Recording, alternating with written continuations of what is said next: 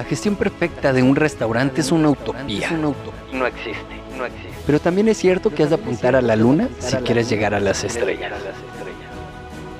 Bienvenidos a Restaurante 10X, el podcast donde desarrollamos una visión total, global, 360, para lograr el éxito en tu restaurante. Y para ello contamos con más de 10 expertos del sector que van a traernos en cada uno de los episodios sus mejores herramientas, estrategias de marketing, gestión y servicio. Tú que eres valiente, líder de tu restaurante y soñador, acompáñanos en esta utopía. Arrancamos.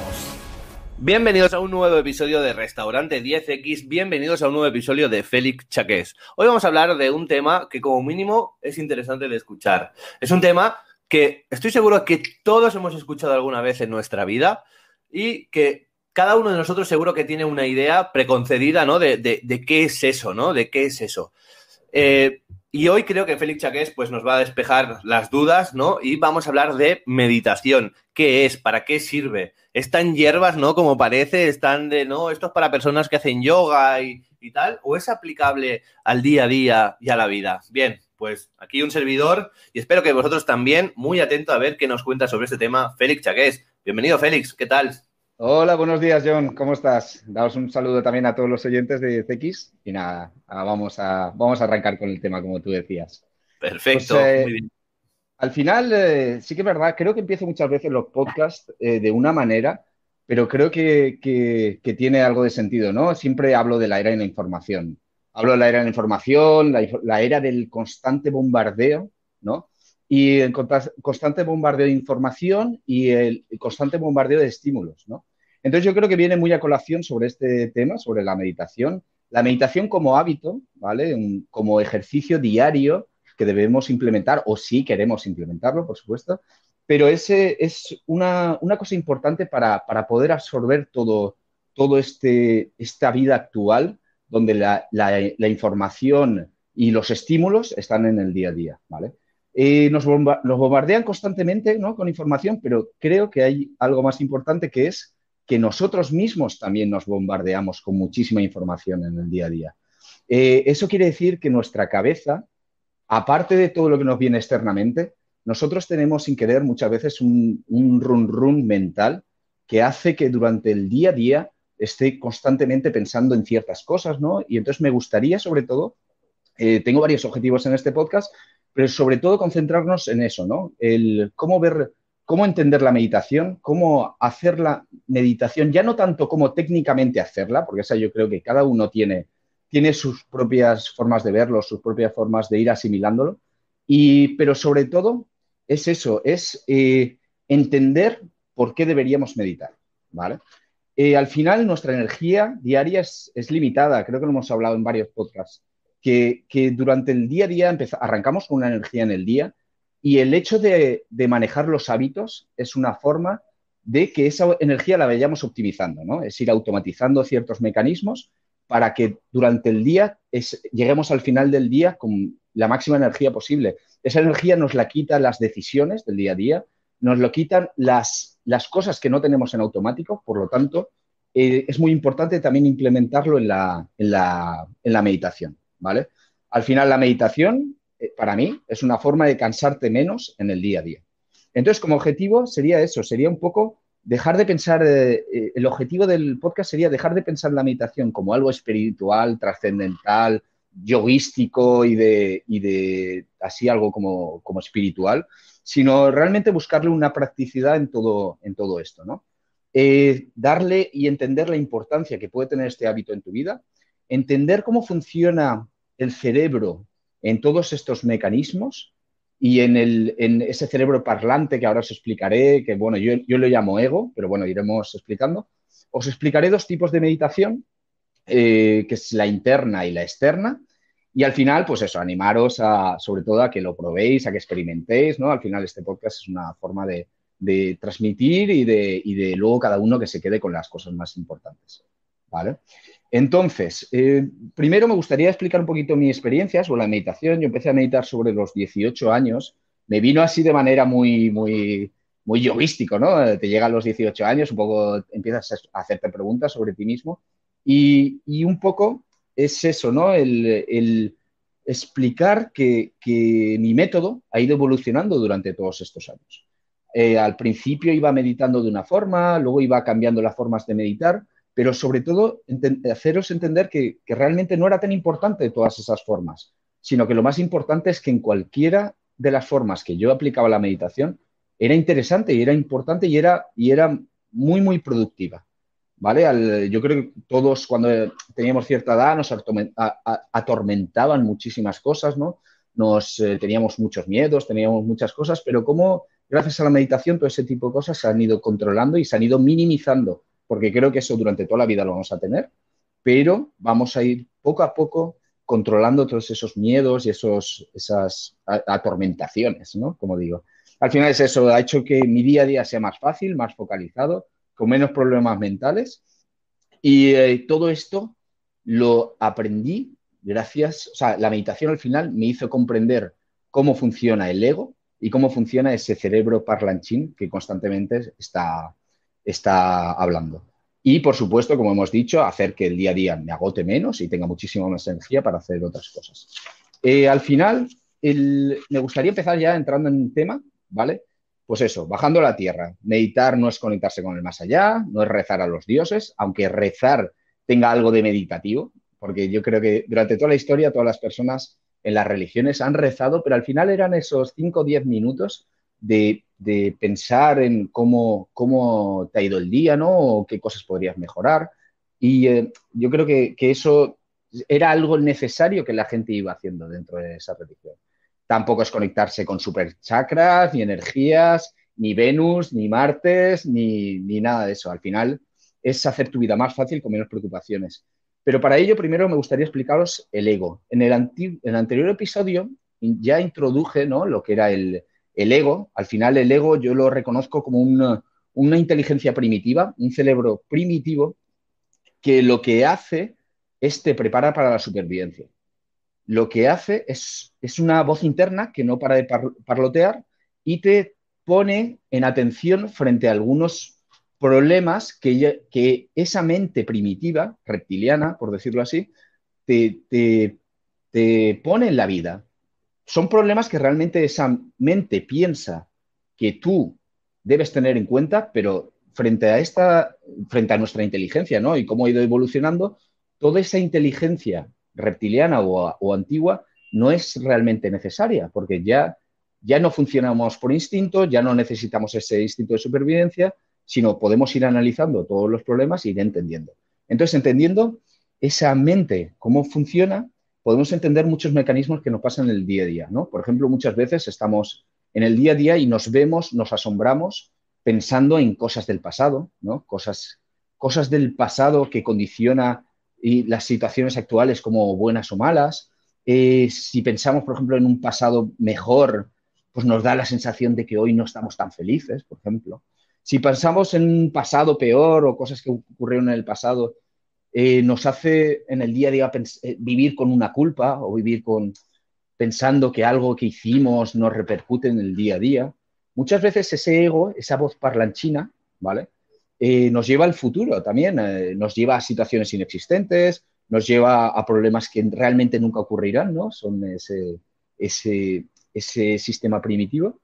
Y pues muchas veces si nos lleva a un futuro mejor o, pensamos que en un futuro cuando consigamos algo, cuando estemos en tal objetivo o hayamos abierto el restaurante o estemos, eh, nos hace pensar que cuando lleguemos allí estaremos muchísimo más felices, ¿vale? O todo lo contrario, cuando lleguemos a, si pensamos en un futuro agonizante, me van a echar del trabajo, el restaurante no va a ir bien, el, día a día no va a ir bien, al final nos lleva a esos estados de ansiedad y estrés, que eso lo hablábamos muy bien en el capítulo anterior, ¿no?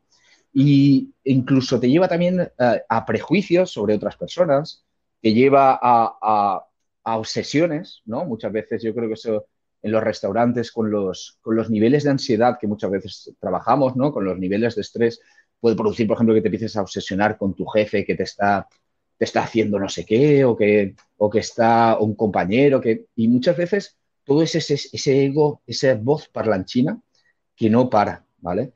Y luego ya incluso se llega a, trascender a un paso más, que sería al momento en el que esa voz ya no solo la escuchas y la dices, sino empiezas tú a verbalizarla. Verbalizarla es empezar a decirte a ti mismo, pues no valgo, no llego al final del día, eh, no, no soy suficientemente bueno. O, ese, o también cuando hablábamos ¿no? de ese sentimiento del impostor. Todo eso al final es esa voz que habla y tú al final como que se acaba apoderando de ti, entre comillas, y en el momento que tú la verbalizas ya pasa a un nivel superior. Un nivel superior que hace que tú te llegues a creer cosas que realmente no son. Y muchas veces, la gran mayoría de veces, son cosas que no son importantes. Entonces, frente a todo esto, está lo contrario, ¿no? Que sería, tenemos el ego, que es esa voz parlanchina, y lo contrario para mí sería la presencia. La presencia lo mismo, no es, nada espiritual, simplemente es estar en tu día a día, en lo que tienes que estar. Al final es la única forma de estar feliz, es estar en este momento, ¿no? Ahora mismo estamos eh, yo y John hablando, estamos viendo, pues estamos sintiendo cómo estamos hablando, estamos disfrutando de este momento y es el único momento de felicidad. No existe en el pasado, no existe en el futuro, existe en el ahora, ¿no? en, este mismo momento. Entonces, al final, la presencia es la ausencia de ego y al final es salir de ese piloto automático parlanchín. ¿vale? No sé tú, John, si en el día a día llegas a conseguir estar tan presente, si en el día a día te vas al pasado al futuro, ¿cómo lo vives, cómo lo sientes, cómo, cómo lo llevas tú?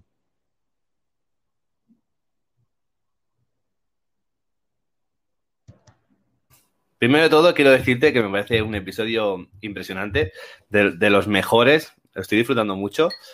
Yo tampoco, no soy una persona de meditar, tampoco percibo la meditación como algo espiritual, como tú bien has dicho, sino como todo lo que estás explicando en el podcast y de hecho es un, pendiente que tengo para empezar ahora, ya en septiembre, ya voy tarde. Pero sí que toda esta parte, ¿no? Que, que hablas, ¿no? De en el día a día, ¿no? Y no solo del ratito, de los 10 minutos o de la hora de meditación que le puedas dedicar, sí que soy bastante de meditar y de trabajar mucho esto, ¿no? Siempre intento verlo todo desde una perspectiva exterior, siempre intento evadirme, ¿no? No solo lo que estoy sintiendo en el momento, sino cómo me va a hacer sentir en el mañana. Esto, cómo va a repercutir, ¿no? Eh, bueno, pues no sé, me va a ayudar al día de mañana a poder afrontar mejor un problema o no. Esto no me gusta, por lo tanto, ya sé las cosas que no me gustan, intento pues evitarlas, ¿no? Siempre estoy valorando no solo el presente, lo que está pasando, sino si esto pues es algo que viene como del pasado, ¿no? O es algo que me va a afectar a bueno o a malo en el futuro. Si es algo que me afecta para bueno, pues intento reforzar esa, esa fuerza o esa energía o ese sentimiento o ese momento. ¿Qué es algo malo? Pues intento escapar, intento pues salir, ¿no? De esa situación o cambiar algo, ¿no? Entonces siempre estoy en constante meditación y también comparto mucho esto que tú has dicho, ¿no? Del lenguaje. Es que muchas veces no es solo lo que vemos o lo que pensamos, sino el cómo lo decimos, ¿no? No, no toca en este episodio, pero a veces decimos, no, tengo que ir a comprar o tengo que hacer la lavadora. Y ya el tengo que, ya nuestro, a nuestra cabeza, a nuestro cerebro reptiliano que tú dices, ya lo estás marcando como una obligación. Por lo tanto, eh, ya le estás diciendo que te va a costar, ¿no? Le estás diciendo que es un sobreesfuerzo, ¿no? Que es algo que no te gusta hacer. Entonces, cambiando las palabras, incluso en el día a día, pues muchas veces eh, creo que, nos va mejor y que, y que, puede sumar muchísimo a nuestra vida.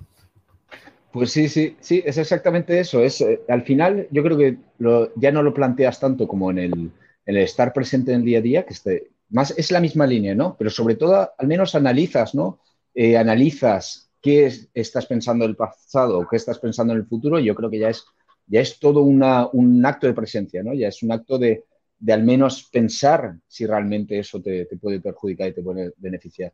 Y sí, estoy totalmente de acuerdo en el tema del lenguaje. Es súper, súper importante tener mucho cuidado con lo que nos decimos, porque al final nos puede, nos puede cambiar. ¿Querías decir algo, John? Sí. sí, No, quería decirte también lo que has dicho del futuro y del pasado y de las cosas malas que leí el otro día un artículo, que el 95% de las cosas malas que pasan por nuestra cabeza nunca pasan, ¿no? Por lo tanto, intentar quitarlas de la cabeza porque es que las cosas que pasan, eh, pasan muy pocas. Hago un ejemplo, el otro día estaba en el parque, ¿no? Y al principio estaba preocupado, ¿no? Digo, uy, la niña que, que tiene tres años y medio, ¿no? Que si haciendo malabarismos, por, pasando de un puente al otro del típico castillo, ¿no? Y piensas, bueno, estás sufriendo, que es normal como padre, pero ningún niño se ha caído en el rato que llevas aquí, ¿no? Imagínate, si fuera tan mal todo en esta vida, todos los niños se irían cayendo, uno de las escaleras, el otro del tobogán, el otro de, ¿sabes? Y no pasó nada de eso, ¿no? Entonces, a veces somos nosotros los que estamos todo el rato en la parte negativa cuando realmente la mitad de esos pensamientos no van a pasar. Y ya por último, también leí en este artículo que esto muchas veces se da, ¿no? Por el tema de que no, no, gestionamos bien el tema del pasado y el futuro, ¿no? Que tú has dicho. Estamos todo el rato afectados por lo que nos pasó en el pasado y preocupados por el futuro en lugar de, de, del presente, ¿no? Y esto, pues, eh, ayuda, ¿no? A, esta, esto que comentabas tú. Exactamente. Y esto aplicado en los restaurantes, imagínate, ¿no? La cantidad de estímulos que podemos estar teniendo dentro del restaurante pensando en cosas que pueden ocurrir, cosas que no pueden ocurrir. Eh, es un, es un nido de, de de posibles preocupaciones que luego lo que te dice, 95% de las veces no ocurren. Y para esto, y para todo esto, al final, de, después de explicar el ego y explicar la presencia, lo más importante es eso, ¿no? El separar ese cerebro reptiliano de tus verdaderos pensamientos, ¿no? Por decirlo así. Efectivamente, el 95% de tus pensamientos es cerebro reptiliano, es cerebro automático, es cerebro de miedos. Entonces, lo primer paso es entender que existe ese ego, el momento que entiendes que existe ese cerebro, que existe esa inteligencia, de repente te asombrarás la de veces que, que, serás consciente de cuántas veces estás en ese pensamiento, ¿no? El segundo es darse cuenta en qué momento estás hablando tú y en qué momento está hablando ese cerebro, ¿no? Durante el día a día. Todo esto, como siempre decimos, como casi todo en la vida y como veremos en el próximo episodio, todo es entrenable. No es una cuestión de que te venga una bendición divina y de repente a partir de ese momento empieces a darte cuenta de que estás en esos pensamientos, sino realmente te vas dando cuenta que todo esto lo vas entrenando y en el día a día y en los años y en los años va haciendo que cada vez seas más consciente. Nunca vas a parar de esa cabeza. Eso es un mecanismo natural. Pero solamente siendo consciente ya avanzas muchísimo más. Incluso te darás cuenta que en muchos momentos acabarás sonriendo a esa voz que tienes en, en ti mismo, ¿no? Y el tercer momento es el separarse, separarse de ese ego. Lo que decimos, no podemos callar esa voz, pero sí que damos, darnos cuenta que no somos esa voz. Y todo esto lo podemos hacer gracias a la práctica meditativa, ¿vale?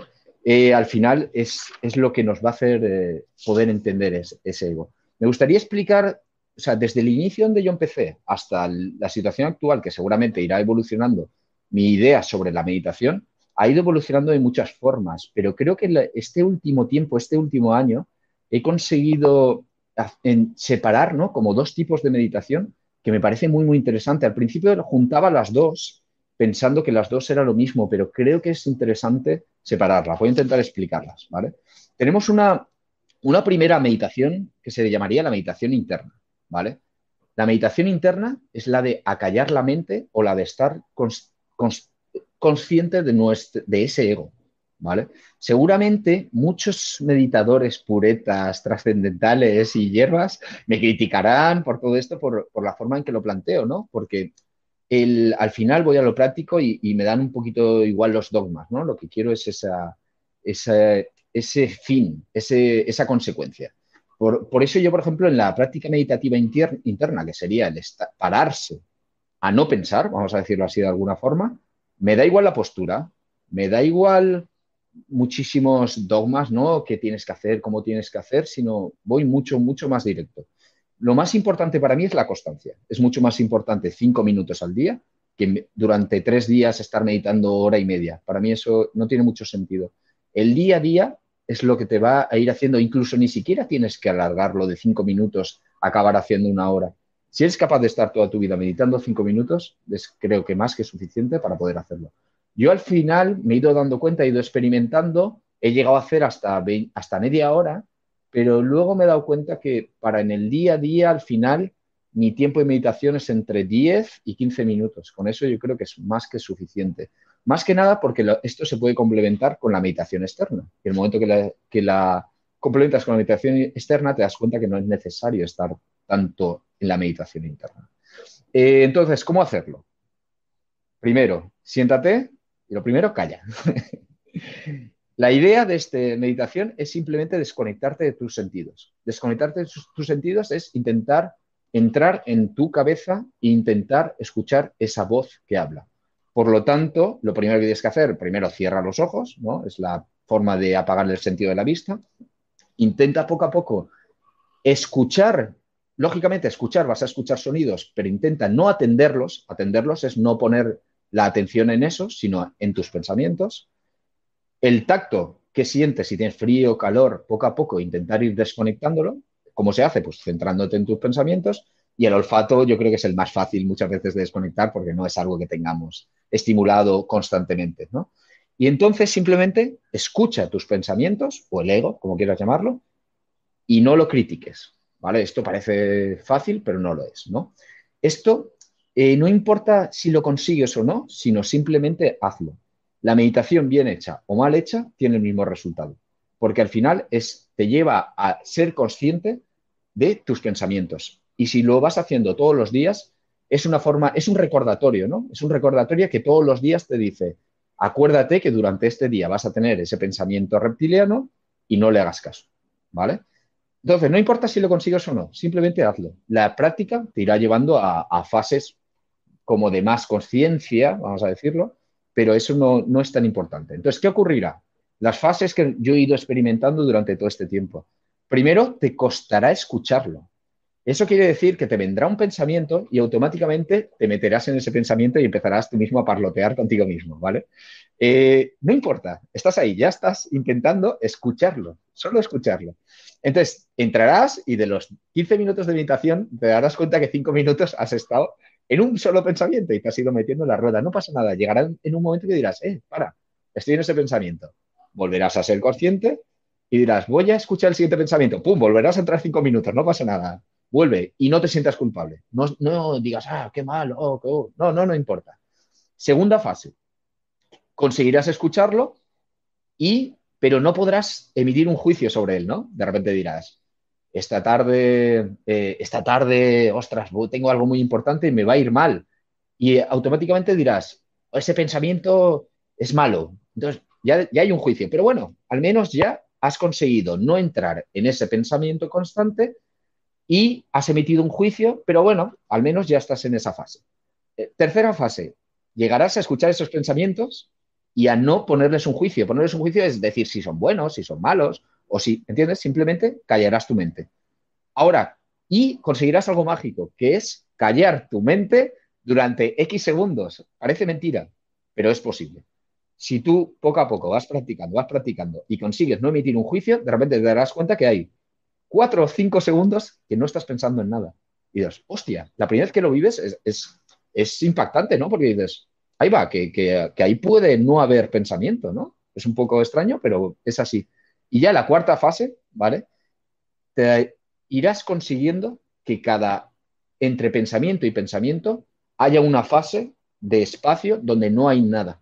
Cada vez irás consiguiendo más larga, ¿vale? Ahora, aquí los puretas me vendrán y me dirán, Félix, hay una quinta fase, hay una sexta, hay una séptima, hay una octava. Me da igual, no me importa. Porque aquí ya entramos en temas mucho más espirituales. Hay gente que dice que ya entras a conectarte con el ser. Bueno, bueno, sí, muy bien, me parece genial. Pero no es a lo que vamos, ¿no? Vamos a la practicidad, vamos a, tu día a día.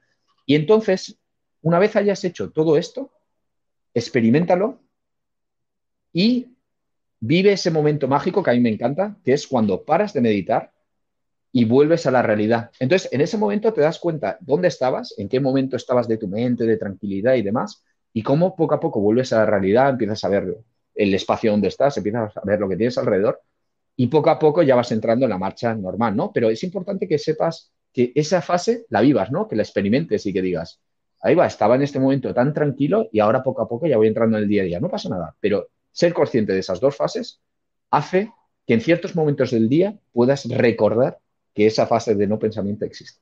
¿Vale? Así que después de eso, sonríe y a continuar el día, a tope, a trabajar, a tu marcha, no pasa nada. Y ya, una vez querías decir algo, John, imagino. No, digo, no, que exacto, exacto. No, simplemente aportar, mientras decía esto, me recuerda mucho a ese momento, obviamente cuando vas en coche no lo puedes aprovechar porque te estrellas, pero ese momento de autobús, de tren, de transporte público, que vas mirando la ventanilla, ¿no? y de pronto como tienes esas pequeñas desconexiones, no porque te estés quedando dormido, sino porque tal cual lo has ido explicando tú, ¿no? Te van llegando esos pensamientos, ¿no? Y entonces, pues los lo intentas eh, desarrollarlos o apartarlos, ¿no? Busca ese momento de calma, que no deja de ser un momento de, meditación improvisado y natural, ¿no? Pero, Sí. pero básicamente es esto, ¿no? Solo que llevado, digamos, al uso diario para aprovechar, pues, eh, todo lo que tú has dicho, todos los beneficios. Exactamente. Correcto, eso es. Y, y, eh, eso viene muy, muy a colación a esta práctica externa, ¿no? Que voy a explicar ahora. La meditación externa. Esto ya igual se puede, hay gente que lo puede etiquetar como mindfulness o no sé, eh, al final son, son todo etiquetas, ¿no? Son formas de llamarlo. Pero bueno, al final yo ya veo la meditación externa como estilo de vida, ¿vale? Eh, podemos decir que es lo contrario de la interna, ¿vale?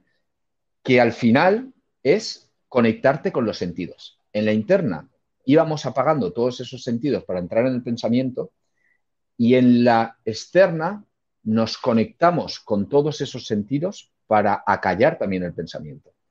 Acallamos el pensamiento porque ponemos atención en las cosas de fuera de nosotros. Entonces, ¿eso qué significa? Estar en cada momento de tu día, estar escuchando, oyendo, sintiendo, oliendo y viviendo lo que estás haciendo. Yo, por ejemplo, esto me, gusta mucho experimentarlo cuando me, yo me levanto por la mañana y lo primero voy al mercado central de Valencia, ¿no? Voy al mercado. En ese camino ya entro en ese estado, ¿no? En ese estado de estar, estoy paseando, estoy yendo, estoy disfrutando de ese camino, no estoy atormentándome con el trabajo del día a día, sino estoy atento a todo lo que tengo a mi exterior. De hecho, mi Instagram, no sé si la gente que me siga, es un reflejo de todo eso. La cantidad de historias que yo pongo, enseñando monumentos bonitos a las 8 de la mañana con esa luz mágica que tiene, ¿no? Eh, música que pongo y demás. Para mí es, es una forma de, de, reflejar ese momento ¿no? que yo tengo del día, en el que estoy andando hacia el mercado, simplemente disfrutando de ese momento, atento a todos los estímulos externos y recordándome que la vida es bonita y maravillosa. Aunque suena muy, suena muy hierbas, me da igual. Es útil y es práctico, porque durante todo ese rato no estás calentándote la cabeza. Llego al mercado, compro, voy al trabajo y esto lo mismo en el, lo mismo en el trabajo, lo mismo en tu día a día. Yo estoy cocinando y estoy atento a cómo estoy haciendo ese proceso, cómo estoy cortando, cómo estoy viendo, cómo estoy oyendo. Eh, si es que oyendo, por ejemplo, oyendo cómo se están cocinando las cosas, ¿entiendes? Te vas mucho más allá y al final lo que estás haciendo es no pensando en futuros, ni pasados, ni en problemas, ni en consecuencias, sino estando en el momento presente. Entonces, al final es eso, ¿no? Es cada vez que tus pensamientos estén yéndose hacia muy lejos y volverte a conectar con lo que estás haciendo en ese momento. Y así en todo el día, porque al final pensar cansa y atender no cansa. La diferencia entre pensar y atender es eso. Pensar es estar con problemas mentales muy, muy complicados, muy, muy tediosos, y atender es estar atento a lo que estás haciendo. Y cuando estás atento a lo que estás haciendo, mentalmente no te cansas. En lo, yo creo que el, no sabría en qué porcentaje, ¿vale? Pero voy a poner un ejemplo, un 70% de nuestro cansancio diario es mental y no es físico. Si fuéramos corredores de maratón, podríamos igual ponerlo en eso. Pero en nuestro día a día, en nuestro trabajo en los tipos de trabajos que hacemos, incluso un cocinero, que es un trabajo muy, muy físico, al final es mucho más mental que físico. Entonces, al final es eso, ¿no? Es eh, evitar ese ego y ser 100% consciente de lo que hacemos, ¿no? Y yo creo que es un poco este, toda esta esencia de la meditación externa, que le llamo meditación por llamarlo de alguna forma. Podéis llamarlo como queráis. Entonces os invito, os invito a experimentarlo, os invito a probarlo, os invito a, conocerlo y a no obsesionarse mucho. Simplemente esto es para toda la vida, ¿no? Ir a, haciéndolo, probándolo y ir con, yo creo que ir avanzando en este tema. Y yo creo que, creo que está bastante claro, creo que está lo que quería transmitir sobre este hábito, creo que es bastante importante. El momento en que meditar, ya plantealo como tú quieras, a partir de aquí ya es libre albedrío de poder elegir cómo tú quieres plantear este tema y experimenta, experimenta mucho porque al final cada uno tenemos que ir adaptando a como nosotros somos. Y para terminar, no sé si tú quieres aportar algo más, pero sí que me gustaría dar unos consejos que no son exactamente de meditación, pero creo que también pueden ayudar y que engloban un poquito este tema, ¿vale? Mis consejos que me gustaría dar también, hazte una, una dieta hipoinformativa, ¿vale? Creo que lo hemos hablado en otros podcasts, pero bueno, lo vuelvo a repetir. Apaga un poquito más la tele, desconecta un poquito más de los noticieros, filtra mucho la gente que está a tu alrededor, que te invade con toda esa información exterior, para luego poder ayudarte a, toda esa información interior, que es esa cabeza parlante, te sea muchísimo más fácil. Busca tu forma de meditar y, y ves evolucionándola con el tiempo. Saca tiempo para meditar internamente. Son cinco minutos, son diez minutos, no, no, no es nada. Y busca ese mecanismo para, busca esos, esos, esos pequeños momentos del día en que te recuerde para ir a, que te recuerde meditar externamente, ¿no? Otra cosa muy importante, practica el silencio y escucha dos veces más que hablas, porque al final tenemos dos orejas y una boca, acordaos de esto chicos, tenemos dos orejas y una boca para escuchar dos veces más de lo que hablamos. Creo que esto lo hablamos en el tema del networking y en el tema de más. Y mucho cuidado con lo que te dices, porque al final lo que tú te digas será tu realidad. Así que yo ya he transmitido todo lo que quería decir y no sé si John quiere aportar algo más para hacer un cierre.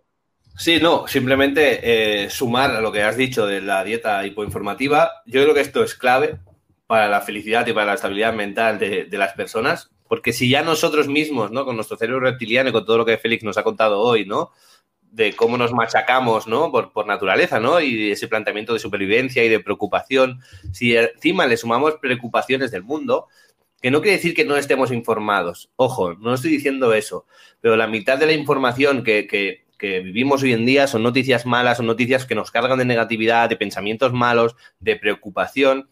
Y que al final ya no es solo que, no, es que bueno, eso no me pasa a mí, no te pasa a ti, pero el ver que, yo qué sé, pues que a fulanito le ha pasado algo malo, piensas que a ti también te puede pasar, piensas que a tu marido, a tu mujer, a tu hermano también le puede pasar, ¿no? No, están cerrando 10 negocios eh, por hora ostras, mi negocio. Bueno, tu negocio, céntrate en hacer bien el trabajo en tu restaurante. Es igual que estén cerrando 10. Lo que está haciendo esto es provocarte a ti una ansiedad. Si a ti te va mal, te puede ir mal. No quiere decir que como no escucho nada, pues a mí me va todo perfecto. No se trata tampoco de evadirse, pero que intentemos quitarnos el máximo de, problemas y de, información negativa, ¿no? De, del mundo, que bastante tenemos con uno mismo y con lo que nos rodea, ¿no? Y poco más por mi parte. Me encanta cómo, has, cómo lo has planteado finalmente y cómo has, lo has bajado a tierra, ¿no? Cómo has sabido poner ejemplos muy, muy claros de cómo, cómo funciona. Así que, por mí, lo tenemos ya. Perfecto, pues nada, Félix, nos vemos en el siguiente episodio. Recordaros que ya lo sabéis de siempre, pues en Félix barra baja Chaques lo tenéis a vuestra disposición para preguntarle, para hablarle, para comentarle, para saludarle, para agradecerle toda la información y todo, todo lo que nos aporta en el podcast. Y nos vemos en el siguiente episodio, ¿no? Un saludo a todos, chicos, y que tengáis una fantástica semana. Igualmente, Félix. Hasta la próxima. Adiós, adiós.